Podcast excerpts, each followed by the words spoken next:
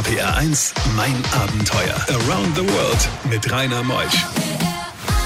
Einen schönen guten Morgen heute am letzten Sonntag des Monats März. Habt ihr die Uhren alle umgestellt? Heute Nacht mussten wir von zwei auf drei vorstellen. Jetzt haben wir die Sommerzeit. Abends länger hell, morgens länger dunkel. Hoffentlich hat jetzt noch keiner von euch die erste Stunde verpasst. Nee, gell? müsste alles noch funktionieren. Heute Morgen ist Wolfgang Bürkle bei mir. Er war in Bhutan. Bhutan ist das Land, wo es im Grundgesetz verankert ist, dass die Menschen glücklich zu sein haben. Sie müssen glücklich sein, das sagt sogar der König. Und was es dort alles noch für Feste gibt und Traditionen, das erzählt uns Wolfgang Bürkle bis 12. RPR 1, das Original.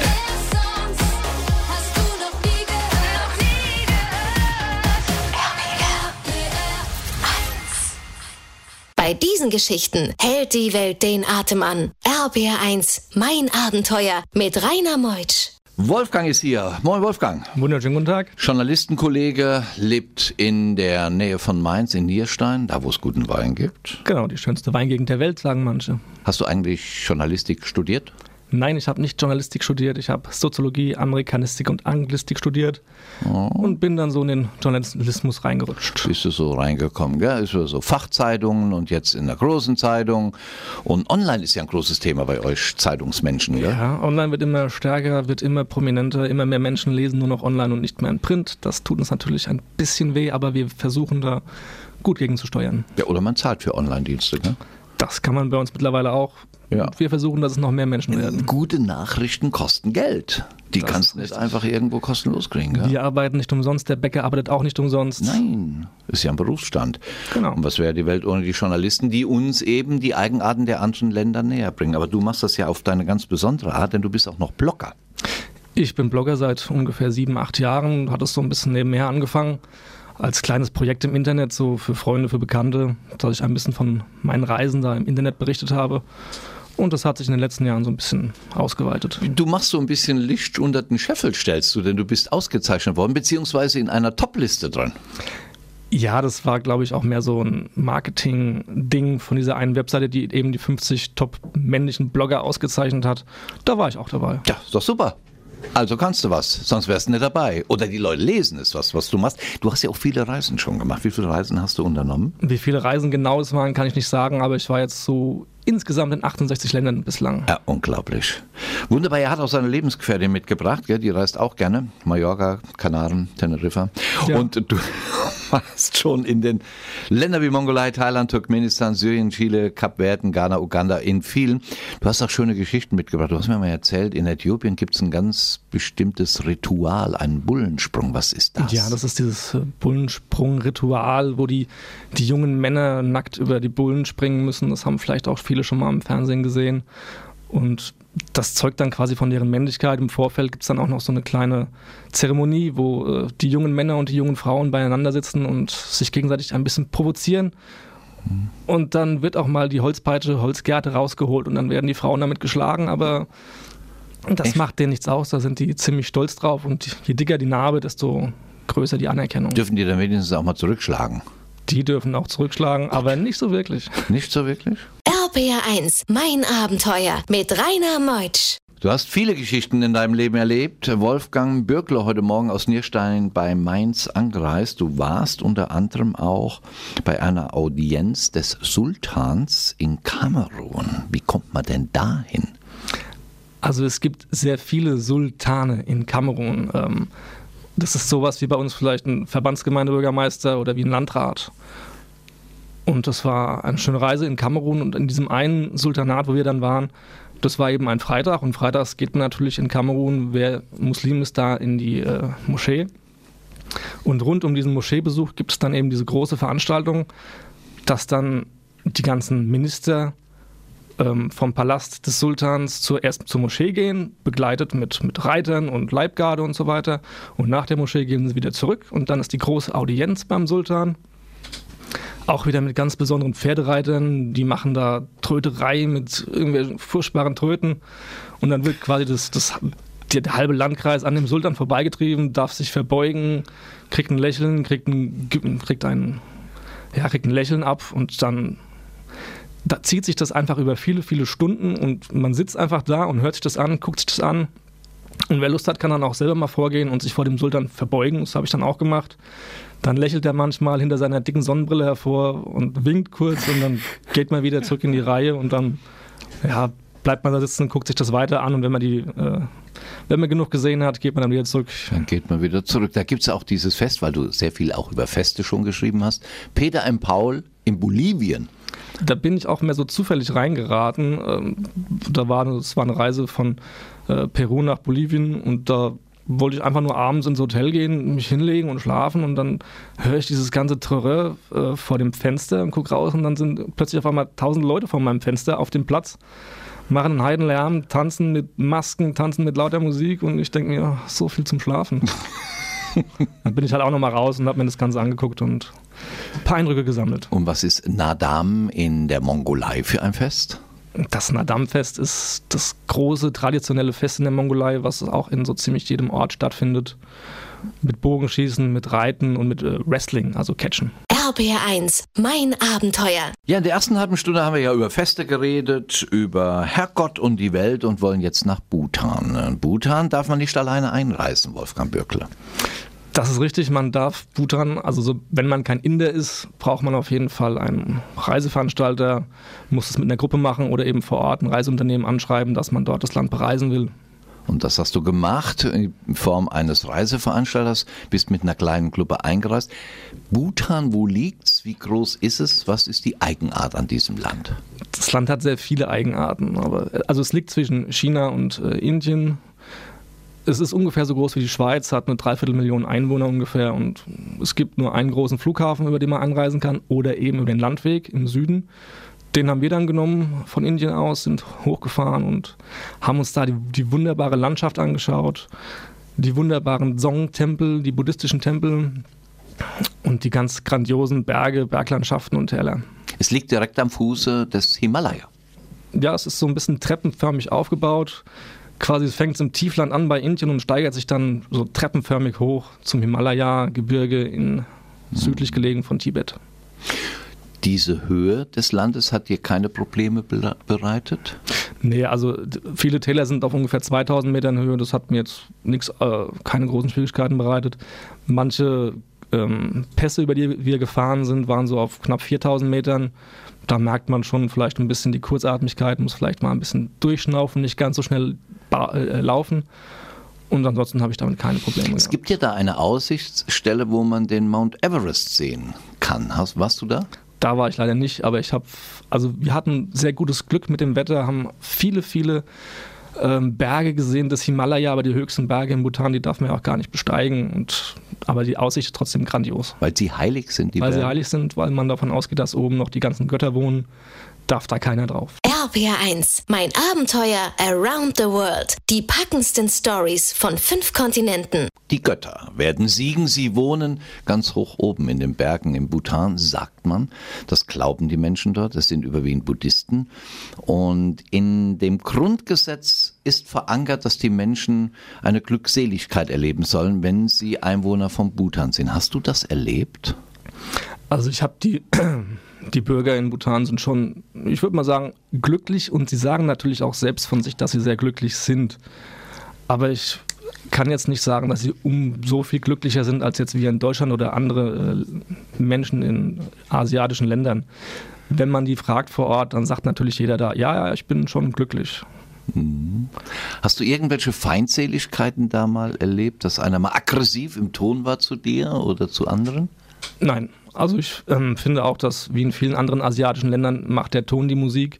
Die Menschen da sind immer sehr freundlich, auch wenn sie etwas nicht wissen oder eigentlich Nein sagen wollen, sagen sie natürlich nie Nein, sondern versuchen immer mit einem Lächeln alles irgendwie zu bewältigen. Es gibt ja knapp über 700.000 Einwohner und 3.000 Tempel. Das heißt, es muss doch dann auch viele Tempelfeste geben. Es gibt viele Tempelfeste, jedes Kloster, jede Klosteranlage hat sein eigenes Fest und die sind auch alle immer so ein bisschen unterschiedlich. Ähm, ich war zum Beispiel bei einem Fest im, im Bumtangtal, das ist eines der berühmteren oder eben die in, den großen Haupt, in der großen Hauptstadt von, von Timpu oder bei den großen Song-Anlagen in Paro und so. Da hat jedes Fest seinen eigenen Ablauf. mit eigenen Tänzen, mit eigenen Masken, mit eigenen Künstlern und das ist immer so das, das Highlight von diesem Kloster im ganzen Jahr, auch für viele Einwohner.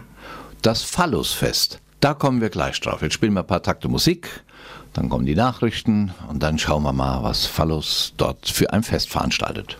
RPR 1. RPR 1, mein Abenteuer. Around the World mit Rainer Meusch. Heute Morgen zu Gast in Mein Abenteuer ist Wolfgang Bürkle. Er ist angereist aus Nierstein. Er ist ein Traveler, ist ein ganz bekannter Blogger. Über 60 Länder hat er schon bereist und führt uns heute mit nach Bhutan. Das ist das Land, wo die Glückseligkeit manifestiert wurde in eben der Gesetzgebung. Was er alles erlebte und das Phallusfest, da bin ich mal gespannt, was das für ein Fest ist. Ob man da unbedingt hin muss. RPR 1, das Original.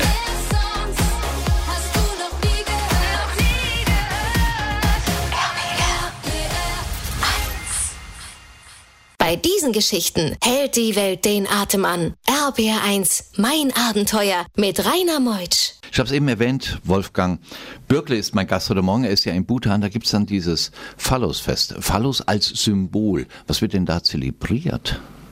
Also ich habe das am Anfang auch nicht wirklich verstanden. Ich habe an manchen Hauswänden diese äh, Peniszeichnungen gesehen, habe mir schon gedacht, huch, das ist aber ein bisschen komisch. Ähm, und dann war ich auf, bei diesem Tempelfest und dann standen da plötzlich ein Dutzend Frauen in der Mitte von diesem Tempel und dann kam so ein Clown, die heißen da vor Ort Azara, die, die beleben so ein bisschen so dieses Klosterfest und hat dann so einen Holzpenis rausgeholt und hat jede einzelne Frau davon mit gesegnet. Also diesen Holzpenis auf den Kopf so ein bisschen geklopft. Und die Frauen fanden es ganz, also das war bei denen eine ernste Angelegenheit. Die haben da vielleicht mal ein bisschen gelächelt, aber ansonsten ernst geschaut. Und dann kam ein Clown nach dem anderen, hat so den Penis auf den Kopf geklopft, dieses Phallus-Symbol. Und dann noch irgendwie in irgendeine Flüssigkeit getunkt und dann die Flüssigkeit über alle Zuschauer noch gespritzt. Und das war dann also irgendwie verwirrend, aber auch hochinteressant. Was wird da zelebriert? Was soll das bedeuten? Ja, das, also der Phallus wird dort als, als Fruchtbarkeitssymbol angesehen, er soll böse Menschen, Geister und Klatsch fernhalten und das Ganze geht zurück auf so einen Guru, der vor ein paar hundert Jahren da gelebt hat. Und der hat dieses, der war auch mit, seinem, mit seiner eigenen Sexualität sehr offen, hat wohl mit 5000 Frauen geschlafen, heißt es in der Legende. War auch sehr Der offen mit Alkohol und sowas. Ja, es hat ihm wohl Spaß gemacht und er hat offensichtlich Eindruck hinterlassen bei den äh, Menschen von Bhutan, dass die das jetzt immer noch so zelebrieren und das eigentlich auch ganz normal finden und sich auch freuen, wenn dann die Fruchtbarkeit so zelebriert wird. Man sieht das in den Souvenirsgeschäften. Überall gibt es dieses Phallus in, in Schnitzereien, in Skulpturen, Ja. in Porzellan, in was weiß ich alles. Gell? Also ich habe gehört, dass das der Königsfamilie gar nicht so recht sein soll und die da so ein bisschen dagegen arbeiten wollen. Aber ich glaube, wenn man in so vielen Läden diese kleinen Holzpenisse bekommt, dann ist das einfach auch für viele Touristen ein Highlight und die gehen dann da gerne hin und kaufen sich so ein Ding. RBR 1, mein Abenteuer mit Rainer Meutsch. Wenn man im Bhutan unterwegs ist, mein lieber Wolfgang Bürkle, dann muss man ja auch das Tiger Nest besuchen. Das Tiger Nest ähm, ist eine ganz besondere, nicht nur Touristenattraktion, sondern auch eine buddhistische Attraktion.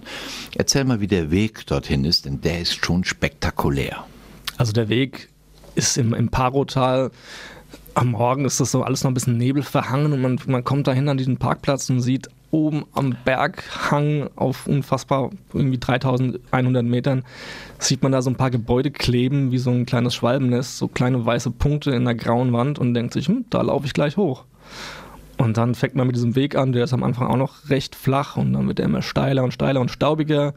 Und man trifft auch viele Esel unterwegs und ein paar Hunde begleiten ein und dann kommen die ganzen Gebetsfahnen und Gebetsmühlen. Und irgendwann, wenn man flott genug unterwegs ist, dann schafft man es auch, bis die Sonne schön drauf scheint. Wie lange hast du gebraucht, bis du oben warst? Ein bisschen mehr als zwei Stunden. Also Oh, das war aber gut. ja, es gibt Menschen, die brauchen halt ein bisschen länger. Manche nehmen auch den Esel, weil sie vielleicht nicht ganz so gut äh, zu Fuß unterwegs sind. Schau mich ruhig an. Aber es ist eigentlich kein.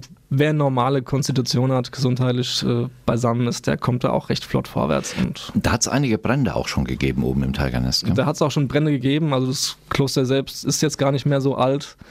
Ähm, da hat es erst vor ein paar Jahren gebrannt. Da, man weiß nicht so genau warum. Da kam auch ein Mönch ums Leben. Oh. Manche sagen, es waren die, äh, die Kerzen, die da in vielen Tempeln, Räumen aufgestellt sind. Mittlerweile gibt es da nur noch in einem Tempelraum wirklich dann auch Kerzen, die brennen. Warum heißt das Tiger Nest? Tiger Nest. Es heißt Tiger Nest, also weil man davon ausgeht, dass der Guru Rinpoche ungefähr im 8. Jahrhundert, 9. Jahrhundert da auf einer Tigerin hingeflogen sein soll und dort sehr lange meditiert hat. Und eben durch diese Legende vom Tiger und dem äh, Guru heißt es eben Tigernest. RBR1, mein Abenteuer. Hast du dich eigentlich impfen lassen, als du nach Bhutan gereist bist, Wolfgang? Also ich habe äh, natürlich diverse Impfungen, Tetanus und so, die quasi jeder hat, aber nicht vielleicht unbedingt alle, die man so brauchen könnte. Du weißt, worauf ich jetzt zu sprechen kommen möchte? Ja, also ich wurde vor Ort von einem Hund gebissen. Wie kam das denn? Wir sind an einem Tempel vorbeigelaufen im Bumtangtal. Ich habe mir auch nichts dabei gedacht. Und plötzlich habe ich eben ein Biss in der Wade gespürt, in der linken Wade. Und äh, war dann ein bisschen erschrocken, dass das ein, ein Hund war, der da rumgelaufen ist. Und wilde Hunde gibt es ja in Bhutan leider noch sehr viele. Also die halten auch einen in der Nacht vom Schlafen ab sehr gerne und die laufen wirklich überall rum. Hast du dich denn untersuchen lassen direkt? Also es hat ziemlich schnell angefangen zu bluten. Ähm, Oh. Die Leute, die mit mir unterwegs waren, die haben dann auch schon mal einen Blick drauf geschmissen, es desinfiziert. Dann bin ich auch direkt vor Ort noch ins Krankenhaus. Die Behandlungen in den Krankenhäusern vor Ort sind übrigens kostenfrei. Echt? Ja, Ja. das ist wieder die Gesetzgebung der Glückseligkeit. genau, ja? diese Glückseligkeit. Und äh, dann war ich da vor Ort im Krankenhaus, da hat mich dann der Arzt auch untersucht, hat auch gesagt, sie haben relativ viele Hundebisse vor Ort. Vermutlich keine Tollwut, aber da es in Indien, also im Nachbarland, jedes Jahr noch tausende Tollwutfälle gibt, wollte ich dann doch noch auf Nummer sicher gehen und war dann in Deutschland noch beim Arzt und habe dann da noch die ganze Tollwut-Impfen bekommen. War aber alles gut gegangen, negativ. Alles, Bislang alles lebe ich noch, also gehe ich davon aus, dass Ah alles ja, gut siehst du, du siehst noch ganz gut aus. Diese Kälte in Bhutan, man denkt ja, es wäre warm, wie ähnlich Indien, aber es ist schon recht kühl dort auch. Also ich war im November da und da waren die Temperaturen tagsüber zumindest bei 20, 25 Grad. Ach, doch. Ja. Nachts im Bumtangtal war es sehr, sehr kalt. Da hatte ich auch ein ähm, Zimmer, wo man ein Heizöfchen anschalten musste, um noch schlafen zu können. Also nachts wird es schon wirklich kalt. Muss man mindestens so und so viel Geld ausgeben, um Bhutan zu bereisen, täglich? Ja, sie wollen natürlich nicht, dass so viele Backpacker und Billigtouristen in Anführungszeichen dahin kommen. Deswegen muss man dann in der Nebensaison 200 Dollar zahlen oder 250 Dollar in der Hauptsaison. Aber da ist auch schon vieles mit dabei. Limitiert die Anzahl der Touristen, die einreisen dürfen? Die Anzahl ist nicht offiziell limitiert. Sie ist eben dadurch limitiert, dass es nur eine bestimmte Anzahl an Hotels und äh, Guides gibt im Land. RPR1, mein Abenteuer around the world. Die packendsten Stories von fünf Kontinenten. Es gibt eine interessante Website von dir. Wie kamst du denn auf diesen Titel äh, Wandern with Wolf? Also ich habe schon seit ungefähr, ach, ich glaube, 20 Jahren eine eigene Webseite gehabt, die früher mehr so mit Be Bewerbungsschreiben drauf war oder einfach ein paar Bilder oder Kurioses vom Studium. Und irgendwann habe ich dann da angefangen, so kleine Reisegeschichten draufzustellen, die erst so für mich waren dann oder für Freunde und Bekannte halt. Und dann habe ich das irgendwann ein bisschen häufiger gemacht, ein bisschen mehr Geschichten geschrieben. Dann habe ich mit einer Kollegin ein bisschen Brainstorming betrieben. Und dann bin ich eben, sind wir mehrere Alternativen durchgegangen und dann fand, fand ich dann am Ende Wonder with Wolf am besten. Und da stehen all die Berichte deiner letzten Reisen drin? Ja, als also Blog? das ist ein, eigentlich ein, ein Blog mit mittlerweile über, ich glaube, 120 Berichten drauf. Ich versuche das auch immer so ein bisschen, also nicht nur die Facts abzuhandeln, sondern es auch ein bisschen bunt zu erzählen. Er hat ja auch viel zu erzählen. Er war auch mal in, äh, während seiner Highschool-Zeit in Sioux City ein Jahr lang und hat dann über 60 Länder insgesamt bereist. Er, der Mann, der mit dem Wolf tanzt. Das kam mir direkt in den Sinn, wie ich wandern bis Wolf dann gemacht habe. Wolf kommt ja vom Wolfgang. Wolfgang, danke, dass du da warst. Wo wird deine Gerne. nächste Reise dich hinführen? Die nächste Reise geht voraussichtlich nach Mittelamerika, also Guatemala. Und wo wird die nächste Reise mit deiner Lebensgefährtin dich hinführen? Vielleicht auf eine Insel im Mittelmeer. Ach, wie schön. Ja. Die, das Unterschiedliche, das macht unser Leben auch so interessant. Schön, dass du da warst. Nächste Woche kommt äh, André Schumacher, das wäre was für deine Freundin, die Danielle, denn er lebt auf den Kanaren und nimmt uns in mein Abenteuer auf die Unterschiedlichkeit der kanarischen Inseln mit, gell, wie La Gomera und äh, Teneriffa, Fuerteventura, Gran Canaria und nimmt uns mit auf Wanderrouten in Ursprünglichkeiten, da wo Kolumbus dann sein Schiff abgelegt haben soll, um dann eben bis nach Amerika zu reisen. Na, schöne Sendung. Mein Abenteuer ist genauso unterschiedlich wie eure Reisegene. Danke, dass du da warst. Wir genießen den Sonntag und ihr vor allen Dingen daheim. Ich bin der Rainer Meutsch. Macht's gut. Tschüss.